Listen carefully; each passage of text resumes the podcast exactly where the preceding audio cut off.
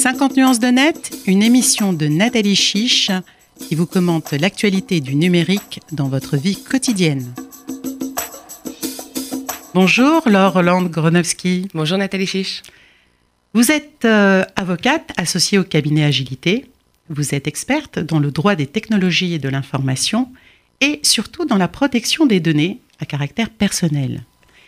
Je dois dire que cette émission, elle est dédiée à la CNIL, euh, qui a souhaité revenir sur le droit des personnes concernées à l'heure du RGPD, mais on sait que ces droits des personnes concernées, il existe déjà depuis plus de 40 ans avec la loi informatique et liberté.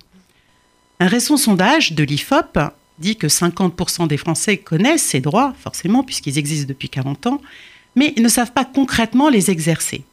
Alors, première question, que signifie pour nous d'avoir des droits sur nos données personnelles Alors, avoir des droits sur nos données personnelles, de manière générale, c'est avoir le droit de décider ce qui va être fait euh, avec nos données à caractère personnel. Est-ce qu'on peut vraiment? Est-ce qu'on décide vraiment Dites-nous? On décide vraiment dans un certain nombre de cas, oui, on va les voir ensemble. En l'occurrence, euh, il faut savoir que finalement, le premier droit qu'on a sur ces données, c'est le droit de savoir quand elles sont collectées, pourquoi est-ce qu'elles vont être utilisées. À quel moment? Alors dites-nous, à quel moment on sait qu'on collecte nos données? Alors, les données, euh, les données qu'on collecte sur nous, qu'un responsable de traitement, un donneur d'ordre collecte sur nous, euh, on doit avoir cette information sur ces données à partir du moment où elles sont collectées. D'accord? Donc, si quelqu'un euh, collecte vos données en direct, je ne sais pas, vous êtes sur, sur un site internet, vous voulez commander une paire de chaussures, vous saisissez votre nom, votre prénom, vos coordonnées pour être livré, tout simplement. Il y a bien une collecte de données à caractère personnel qui se fait, et c'est à ce moment-là que euh, la personne qui collecte vos données, l'entreprise qui collecte vos données, doit vous informer sur ce qui va être fait de vos données. Donc la première chose, c'est l'information. C'est le premier droit, euh, parmi tous ces droits des personnes concernées qu'on va voir ensemble. C'est le droit initial et c'est le droit fondamental. Car dans ce droit, euh, dans l'information des personnes, l'information qu'on va vous donner sur ce qui va être fait de vos données, vous allez savoir en principe pourquoi est-ce qu'elles vont être utilisées, à qui est-ce qu'elles peuvent être communiquées, combien de temps elles vont être conservées. Et vous allez également être informé des autres droits que vous avez sur vos données, que sont par exemple le droit d'accéder à ces données, de supprimer certaines données, sur lesquelles on va revenir ensemble euh, au fur et à mesure de cette émission. Alors comment exercer justement ces droits? Alors ces droits s'exercent euh, quelque part à tout moment. À tout moment, à partir du moment où vous savez, vous avez connaissance qu'un organisme collecte et dispose de vos données à caractère personnel, vous pouvez les exercer auprès de cet organisme. Et alors, comment on fait? On essaye de trouver, je crois, en bas de la page du site internet. Comment on fait pour justement exercer ces droits? Alors, généralement, et euh, c'est ce que nous, de notre côté, on essaie aussi d'inculquer aux entreprises qu'on accompagne au quotidien, sur un site internet, vous devez avoir euh, à minima des mentions légales, ce qu'on peut appeler également une notice légale, qui vous indique les coordonnées, notamment le siège social et euh, d'autres coordonnées de l'entreprise qui euh, a collecté vos données à caractère personnel. Et puis, pour en savoir plus, euh, vous pouvez également aller voir la politique de confidentialité, la politique de protection des données, la privacy policy. On peut l'appeler de différentes manières. Euh, c'est généralement la rubrique d'un site internet qui est censé vous expliquer justement comment sont traitées vos données et comment exercer vos droits. Et peut-être qu'il est mentionné aussi une, adresse mail pour laquelle, euh, avec laquelle je peux justement exercer mes droits ou comment ça se passe Ou on parle de DPO maintenant, de Data Protection Officer. Est-ce que c'est vers lui que je dois exercer mes droits? Alors, vos droits seront euh, généralement dans les informations que vous allez trouver sur le site internet dont on parlait tout à l'heure. Vous allez avoir un point de contact auprès de qui vous adressez. D'accord. De manière générale. Via une adresse mail ou via une adresse mail, via une adresse postale, euh, potentiellement sur place également. Euh, c'est pas forcément le, choix qui est privilégié par tous un chacun, mais on peut également se déplacer et euh, aller directement auprès de la personne qui collecte vos données pour exercer vos droits. Et alors, je crois que savoir que la CNIL, euh, puisque j'ai dit que cette émission était dédiée à la CNIL, a mis justement en ligne des, euh, enfin, des, des, modèles pour euh, justement exercer ses droits. Est-ce que est-ce qu'il y a d'autres possibilités Voilà, comment faire Est-ce que je comment savoir quel, quel qu'est-ce que je dois faire? Est-ce que je dois commencer par la CNIL? Est-ce que je dois commencer par le site? De manière générale, euh, commencez à vous adresser principalement à l'organisme qui a collecté vos données. Euh, je, je, me rends compte, euh, encore une fois, au quotidien, que c'est quand même un sujet de préoccupation de plus en plus important pour les entreprises et que les droits des personnes sont pris au sérieux. évidemment, si vous n'avez pas de réponse, de manière générale, il faut savoir qu'un organisme a un mois pour vous répondre quand vous exercez vos droits. Et si vous n'avez pas de réponse, vous pouvez trouver d'autres moyens, effectivement, pour atteindre le but recherché. Donc c'est important peut-être de garder une preuve, comme quoi on a envoyé un, message, pour ce que vous parlez du délai de un mois, qui est passé, je crois, un mois. Avant, c'était de deux mois, maintenant, c'est passé un mois. Tout à fait. Sous, l'ancienne réglementation en matière de protection des données à caractère personnel, le délai pour une réponse était de deux mois. Aujourd'hui, euh, le, règlement européen, cette nouvelle réglementation en matière de protection des données, le RGPD, est venu euh, renforcer quelque part le droit des personnes en limitant ce délai à un mois, sauf circonstances très exceptionnelles euh, sur lesquelles euh, on pourrait se pencher le cas échéant, mais sur le principe, tout organisme a un mois pour vous répondre. Alors justement, donc on exerce nos droits, on parle souvent du droit d'accès à nos données. Qu'est-ce que ça signifie concrètement? Le droit d'accès à vos données, c'est le droit de demander à tout organisme qui dispose de données à caractère personnel vous concernant de vous les communiquer. De vous les communiquer par écrit. Alors, selon votre demande, ça peut être un écrit papier ou un écrit électronique. De vous les communiquer par écrit et de vous les communiquer de manière lisible, compréhensible. Euh, si je reprends mon exemple de site internet euh, dont on parlait tout à l'heure, votre commande de chaussures, vous aurez totalement la possibilité de demander aux cybercommerçants, aux cybermarchands, de vous communiquer l'ensemble des informations qu'il a sur vous. Donc ça peut être des informations one shot, les informations que vous avez données au moment de la commande, mais si vous avez passé un certain nombre de commandes, peut-être qu'on pourrait avoir un historique d'achat, voire des informations de profil vous concernant. Alors la notion de profil fait parfois peur, mais euh, vous pouvez être classé dans des catégories plus ou moins euh, spécifiques, plus ou moins complexes. Ça va de tranches d'âge à euh, des typologies d'acheteurs. Ce sont également des informations que le commerçant aura sur vous et qu'il devra vous communiquer. Donc si je comprends bien, le droit d'accès, c'est pour savoir toutes les données qu'a un organisme sur moi, c'est ça? Exactement. L'ensemble des informations doit vous être communiqué. Et quand je parle d'organisme, d'ailleurs, euh, je vous donne l'exemple du, cybermarchand parce qu'effectivement, c'est un exemple qui parle à tous. Mais euh, si je vais plus loin, vous pouvez également demander ces informations, exercer votre droit d'accès auprès de votre employeur. Ah, ça c'est un, ça je savais pas. Alors, c'est bien évidemment toute proportion gardée, c'est-à-dire que le droit d'accès est un droit euh, quasiment absolu. L'organisme à qui vous posez la question doit vous répondre. Maintenant, attention, le RGPD prévoit quand même des garde-fous et euh, nous explique que bien évidemment, en cas de demande manifestement excessive ou euh, trop répétitive, un organisme, quel qu'il soit, aurait le droit de euh, soit vous faire payer des frais complémentaires pour répondre ah, à votre demande. c'est ce que j'allais vous poser comme question, c'est pas gratuit alors. Soit refuser de répondre à votre demande. L'exercice du droit d'accès est gratuit. Mais euh, le, le, texte nous précise que pour toute copie supplémentaire ou alors en cas de demande manifestement euh, excessive, disproportionnée, répétitive, hein. mm. on peut, euh, l'organisme peut vous demander de, des frais pour répondre à votre demande. Mais alors, vous parliez du site internet. Souvent, si je dois exercer mon droit d'accès, est-ce que je suis aussi obligée de fournir des, ma pièce d'identité, d'envoyer ma pièce d'identité en plus pour euh, justement exercer mon droit d'accès? Ou est-ce que c'est obligatoire? Parce que la CNIL prévient euh, souvent que ce n'est pas obligatoire d'envoyer son, sa carte d'identité, enfin son, ou son, voilà, une, de justifier son identité. Vous avez raison. Euh, le, le, principe est que l'organisme à qui vous posez la question, pour exercer votre droit d'accès, doit doit, lui, vérifier votre identité. il ne s'agit pas que euh, sous couvert d'un pseudonyme, vous alliez demander les informations concernant une autre personne auprès d'un organisme. Donc, effectivement, l'organisme à qui vous demandez d'exercer votre droit d'accès doit vous, vous demander, alors, vérifier votre identité. Et justement, c'est là où votre question est intéressante, c'est que vérifier votre identité, ou en tout cas s'assurer qu'il a bien connaissance de votre identité, ne veut pas forcément dire vous demander un titre d'identité. D'accord. Euh, le tout est que lui, plus lui, l'organisme, puisse justifier qu'il a vérifié votre identité. Vous Via mon adresse mail, par exemple ou Alors, de, manière euh, parfois même euh, plus subtile. Je prenais l'exemple de l'employeur tout à l'heure. Si vous allez dans le bureau de votre DRH ou vous allez voir le DPO pour exercer vos droits d'accès, euh, finalement, vous êtes salarié de l'entreprise, on vous connaît, votre employeur ne va pas vous demandez votre pièce d'identité. J'imagine. En revanche, euh, si vous exercez votre droit d'accès, par exemple, au moyen d'un courrier postal, mhm. ou d'une adresse mail, ou d'un courrier euh, électronique via une adresse mail, mais que le responsable de traitement, que celui qui collecte vos données, ne connaît pas, évidemment, il va avoir la nécessité de vérifier votre identité. Et donc, si le seul moyen, c'est de vous demander un titre justificatif d'identité, là, il pourra le faire. Disons que son obligation, c'est de vérifier votre identité. En revanche, la copie d'un titre d'identité ne peut vous être demandée que s'il n'a aucun autre moyen de vérifier qui vous êtes. Donc si je suis cliente habituelle d'un site internet, je n'ai pas besoin de justifier à nouveau mon identité puisque je suis cliente, j'ai reçu déjà des colis, j'ai simplement, je peux simplement exercer mon droit d'accès et envoyer une demande de droit d'accès sans Si, si vous envoyez votre demande de droit d'accès, par exemple, via votre compte en ligne, mhm. vous serez déjà identifié avec votre login mot de passe. Ça. Et effectivement, le commerçant sait qui vous êtes. Vous êtes reconnu du fait de cette connexion à votre compte en ligne. Ça. Et il pourra répondre directement à votre demande sans vous demander une pièce d'identité. Bon, ben écoutez, c'est très clair.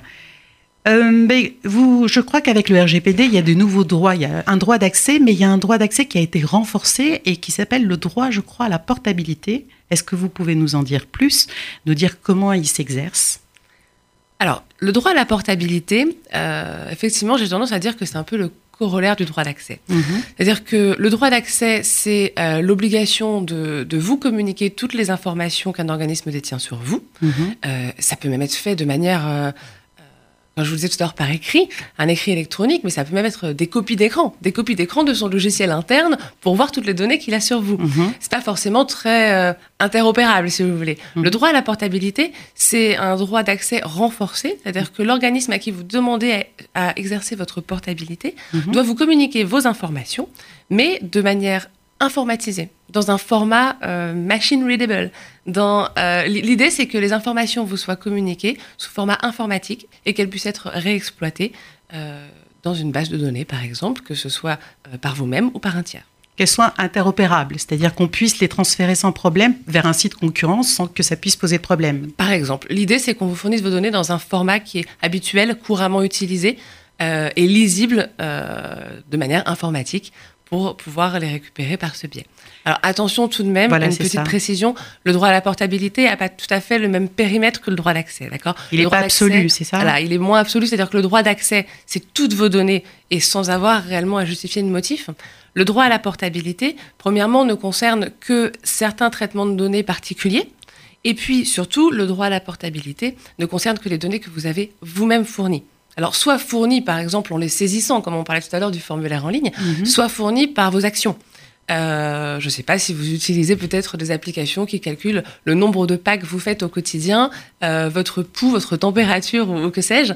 Euh, ces informations seront considérées comme des informations que vous avez données du fait de vos actions, de votre activité, et ces informations feront partie du périmètre du droit à la portabilité, devront vous être restituées. En revanche, il ne s'agit pas, via le droit à la portabilité, d'aller récupérer des informations qui auraient été induites, calculées, euh, généré par l'entreprise. C'est ça, inféré et généré par l'entreprise elle-même et que vous n'auriez pas communiqué. Et puis surtout, ça ne concerne que les données informatiques. De la même manière, il ne s'agit pas d'aller demander à un organisme de transférer toutes les données qu'il aurait par exemple sur papier, sur vous, pour les mettre dans un format informatisé et vous les renvoyer dans le cadre du droit à la portabilité. Donc effectivement, c'est un droit qui est un peu plus limité que le droit d'accès, mais qui permet en quelque sorte de reprendre quand même un certain pouvoir sur ces données. C'est ça. Euh, c'est pour ça que c'est important de le préciser, parce qu'on a la possibilité ben, justement de passer d'un site à un autre via ce droit à la portabilité, si je comprends bien. Tout à fait. Et concernant alors un droit, alors le droit à l'oubli ou le droit à l'effacement, alors déjà je voudrais vous poser la question en quoi il diffère du droit au déférencement? Et comment il s'applique ce droit à l'oubli? Est-ce que c'est une légende, une réalité? Est-ce qu'on peut vraiment oublier sur Internet? Alors, le droit, le droit à l'oubli, ou le droit à l'effacement, comme vous le disiez effectivement, euh, c'est le droit à ce que ces données soient supprimées, effacées. Euh, Mais est-ce qu'on peut effacer sur Internet? Est-ce qu'Internet... Euh, est-ce qu'on peut effacer C'est la difficulté et c'est pour ça qu'il existe, vous le disiez très bien, le droit au déréférencement, pardon, qui euh, vous permet, sans forcément effacer l'ensemble des informations, parce que d'un point de vue pratique, euh, on se heurte souvent à certaines difficultés, effectivement, mais mhm. qui permet à minima de faire en sorte que vos informations ne soient plus référencées via les moteurs de recherche, par exemple, online. C'est pas vraiment de la suppression, c'est le, le, fait que... on coupe le lien, voilà, ça? exactement, tout à fait, on coupe le lien. Alors que le droit à l'oubli, le droit à l'effacement au sens euh, données à caractère personnel, RGPD, c'est vraiment le droit de demander à ce que ces données soient supprimées. Alors, il y, a, un Vous pouvez nous donner un euh, exemple? Par exemple, euh, imaginons, je prends l'affaire, ben tiens, je vais prendre une, affaire qui peut être euh, très révélatrice en matière de droit à l'oubli, l'affaire Strauss-Kahn, qui a donc voilà, qui a fait écho dans la presse, etc. Est-ce que est-ce qu'il est possible, est-ce que M. Strauss-Kahn peut effacer carrément, peut demander ce droit à l'oubli pour justement tourner la page comme il l'a fait? Est-ce que c'est possible? Alors le, droit à l'oubli, et c'était aussi un point que, que je pensais aborder parce que je pense que c'est important que tout le monde le comprenne bien, c'est vraiment pas un droit absolu, en l'occurrence. On parlait tout à l'heure du droit d'accès qui était assez général. Le droit à l'oubli est déjà soumis un certain nombre de, principes, c'est-à-dire qu'on ne peut exercer son droit à l'effacement de ces données que dans certains cas très particuliers, si les données traitées, euh, les données euh, n'ont plus d'utilité à être traitées, si les données ont été collectées, traitées de manière illicite, sont des cas quand même bien cadrés. Bien cadrés. Et hors du Or déjà de, cette première euh, restriction, quelque part, je dois admettre, qui est de se dire est-ce que je rentre bien dans une des cases qui m'autorise à demander mon droit à l'effacement, il existe en plus des exceptions à ce droit à l'effacement, et notamment, euh, il n'est pas possible, euh, en tout cas, on peut refuser ce droit à l'effacement, ce droit à l'oubli, par exemple pour des finalités historiques, des finalités de, de, de de, droit à l'information. De la trace de droit à l'information, exactement. Donc, dans certaines situations, non, on ne peut pas euh, arguer de son droit à l'oubli mm. parce que euh, on a différentes, euh, différents, quelque part, droits inverses, droits contraires qui s'appliquent, et notamment le droit à l'information, entre autres journalistique, historique et autres. Donc, droit à l'oubli, oui, mais contre, mais tenir compte quand même du droit à l'information et même à la liberté d'expression. Exactement. D'accord. Et donc, concernant euh, l'utilisation euh, de mes données, est-ce que je peux proposer un traitement? Est-ce que je peux refuser un traitement qu'on fait de nos données alors effectivement, c'est encore euh, un autre droit que, que l'on a sur nos données à caractère personnel, c'est le droit de s'opposer, dans certains cas et encore une fois avec quelques réserves, au traitement de ces données pour telle ou telle finalité. il faut bien avoir en tête également que ce droit n'est pas, encore une fois, absolu. Je reprends l'exemple de votre employeur. Si vous demandez à votre employeur de vous opposer au traitement de vos données, ça risque d'être compliqué. Euh, puis à la limite, peut-être qu'il pourrait y faire droit, mais vous dire dans ce cas, tu risques de pas être rémunéré. Voyons, euh, il y avoir jusqu'au bout. C'est ça, jusqu'au bout de la réflexion. Donc, euh, on a de manière générale le droit de s'opposer à certains traitements de nos données. En revanche, c'est assez encadré. C'est-à-dire qu'on ne peut s'opposer à un traitement de données déjà que si ce traitement de données à caractère personnel est fondé sur euh, un intérêt légitime, une mission de service public. Donc des données qui sont collectées et traitées dans le cadre purement de l'exécution d'un contrat que vous avez conclu. Euh, on ne peut pas spécifiquement s'y opposer. Bien sûr. Donc déjà, c'est limité à certains traitements. Et puis, euh, à l'inverse, l'organisme qui collecte et qui utilise vos données à caractère personnel peut vous opposer dans certains cas des motifs impérieux et légitimes. Euh, c'est typiquement le cas, entre autres, de l'employeur, mis à part le fait que l'employeur, en plus, traite vos données pour l'exécution du contrat de travail et que, de ce fait, les données qui sont strictement liées à l'exécution du contrat de travail ou à ses obligations légales, par exemple de déclaration sociale ou autre, ne peuvent pas faire l'objet non plus de ce droit d'opposition. Mais si je suis profilé par exemple par un site ou par une application, j'ai le droit de m'y opposer quand même. Alors il y a effectivement euh, un droit à la prospection spécifique, euh, un droit pardon d'opposition spécifique, excusez-moi, mais je vous ai déjà donné la solution voilà, c'est ça. précédente, mais un droit d'opposition spécifique qui euh, concerne la prospection. Ce qu'on appelle la prospection, c'est vraiment la sollicitation au sens large. Euh, toute, même une newsletter serait par exemple de la prospection. C'est tout message qui permet de promouvoir l'image d'une entreprise, d'un organisme quel qu'il soit. Et euh, nous avons donc tous un droit d'opposition à être prospecté. Et ce droit d'opposition à la prospection, lui, s'exerce sans motif et dans tous les cas. C'est bien de le préciser. Euh, concernant justement le droit euh, de ne pas faire l'objet d'une décision individuelle euh, automatisée, on sait que maintenant on est rentré à l'ère des algorithmes, que tout est soumis, soumis à, à l'algorithmie. Et donc, qu'est-ce que qu'est-ce que vous pouvez nous dire sur ça? Dans quel cas on peut exercer ce droit de ne pas faire l'objet d'une décision individuelle automatisée?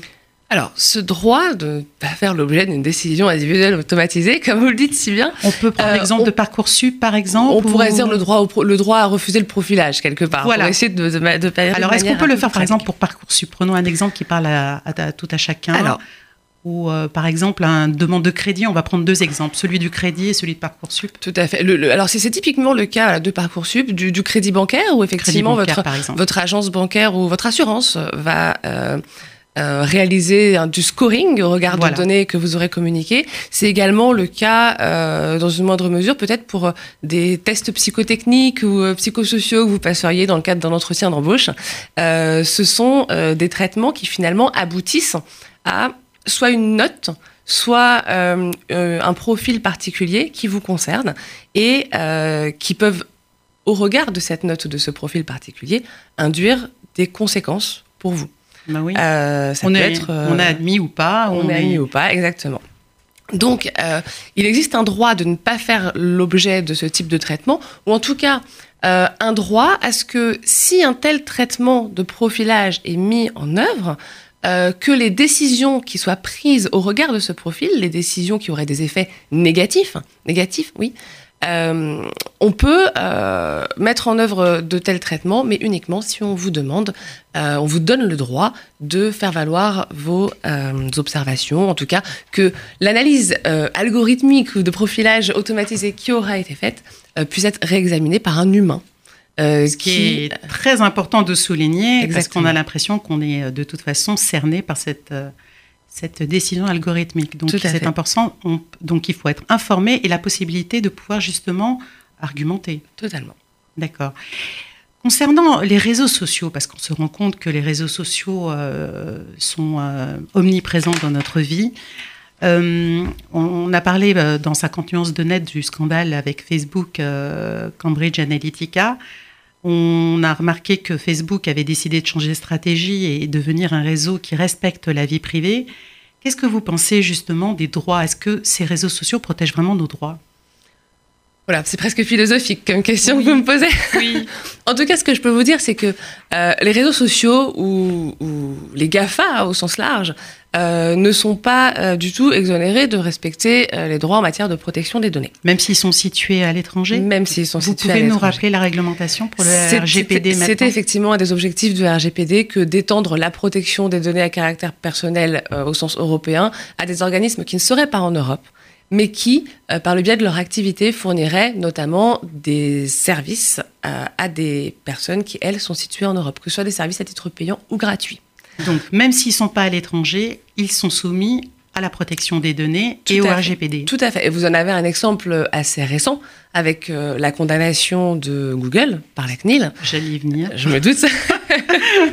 qui et qui d'ailleurs a été sanctionné sur le fondement du non-respect de ce droit à l'information, voire de ce droit, euh, de, ce, devoir de recueillir le consentement des internautes. Euh, donc voilà, on voit que la CNIL a le pouvoir aujourd'hui de sanctionner euh, ces organismes. Et le RGPD a aussi fait en sorte euh, d'augmenter les sanctions, il faut le dire, pour pouvoir atteindre la dernière amende ce type d'organisme. 50 millions, je crois alors que c'était avant l'application du RGPD. Donc, euh, c'est des, quand même des amendes très dissuasives pour justement respecter. Bah, disons qu'effectivement, ça commence à être dissuasif. Si vous faites le parallèle avec euh, la condamnation que la CNIL avait pu prononcer il y a quelques années à l'encontre de Google également, parce que même si on n'avait pas le RGPD, la CNIL avait quand même trouvé le moyen de sanctionner Google euh, sur le service Google Street View. Oui. Et en l'occurrence, la CNIL avait à l'époque prononcé une sanction de 100 000 euros qui était euh, presque le maximum de ce qu'elle pouvait faire à l'époque. Euh, donc on voit bien que, euh, quelles que soient les finances de Google, et je ne plongerai pas sur le sujet. Oui, on va pas s'émouvoir. voilà. bien évidemment que 50 millions aujourd'hui, c'est quand même sans aucune mesure avec ce qui pouvait être fait avant. Alors une dernière question, parce que le temps presse. Concernant les compteurs Linky, Linky, les compteurs électriques, je crois, qui seront dans tous les foyers qui vont être dans tous les foyers. Il y a eu une saisine du tribunal de Paris. Alors, est-ce qu'on peut refuser Puisque, bon, pour l'instant, moi, j'ai pas eu encore d'installation de compteur, mais j'aimerais pas avoir de compteur euh, Linky, euh, dans ma maison, parce que j'aurais l'impression d'être euh, observé, de savoir exactement quand est-ce que j'allume la lumière, quand est-ce que je me réveille. Donc, est-ce qu'on peut si, est-ce qu'on peut Alors, vous avez vous avez deux types, euh, enfin deux types de compteurs principaux, on va dire. Effectivement, il y a Linky pour l'électricité et Gaspard pour pour le gaz. Ah, Gaspard. Gaspard, c'est bien trouvé. ok. Le, si on regarde d'un point de vue purement protection des données à caractère personnel, et la CNIL l'a dit clairement, euh, on ne peut pas s'opposer euh, à l'installation de ces compteurs. Ces compteurs, euh, l'installation résulte d'une obligation légale qui provient du Code de l'environnement. On ne peut pas s'opposer en tant que tel à l'installation des compteurs. On ne peut pas s'opposer au minimum d'informations qui est communiqué, c'est-à-dire à minima des informations sur votre consommation générale qui sont transmises bah, au gestionnaire du réseau. Ça, c'est le, minimum. En revanche, si euh, ces compteurs ont vocation, parce qu'ils le peuvent techniquement, à collecter plus d'informations sur vous, plus précises, Comment le euh, savoir? sur justement à quel moment euh, vous êtes, euh, enfin combien de temps, par exemple la consommation fine d'électricité ou à, à la demi-heure près, ça. euh, dans ces cas-là, il faut que euh, votre consentement soit recueilli pour ce faire. Sachant Donc- que tout de même, vous évoquez le- la, la saisine euh, de, de- de- des juridictions, euh, ce n'est pas la première, il y en a eu d'autres. Euh, je nuance un tout petit peu mon propos sur le fait que euh, on a quand même certaines décisions qui sont venues préciser que vous pouviez refuser l'installation d'un compteur. pas sur le fondement de la protection des données à caractère personnel, mais sur le, le fondement de, du respect de votre domicile. Si le compteur doit être installé chez vous, Mhm. euh, un agent qui vient installer votre compteur ne pourra pas forcer votre porte pour venir l'installer chez vous. Ça, en revanche, si les compteurs sont dans les parties communes, par exemple, vous ne pourrez pas vous opposer à leur installation et à leur fonctionnalité de base. En revanche, euh, c'est ce que je vous disais, toute fonctionnalité qui viserait à avoir des informations beaucoup plus fines sur votre consommation et potentiellement à les communiquer même à des tiers autres que le gestionnaire du réseau, qui pourrait être le fournisseur ou encore des partenaires commerciaux, dans ces cas, il faudrait nécessairement votre consentement. Notre consentement est une information pour revenir à notre, euh, au premier droit, à l'information euh, sur lequel nous avions commencé notre euh, débat. Totalement. Le consentement, de toute façon, ne pourra être valable que si on vous a fourni une information complète concernant l'utilisation qu'il allait être faite de vos données. Je vous remercie, Laure. Merci Grand. Nathalie. Au revoir.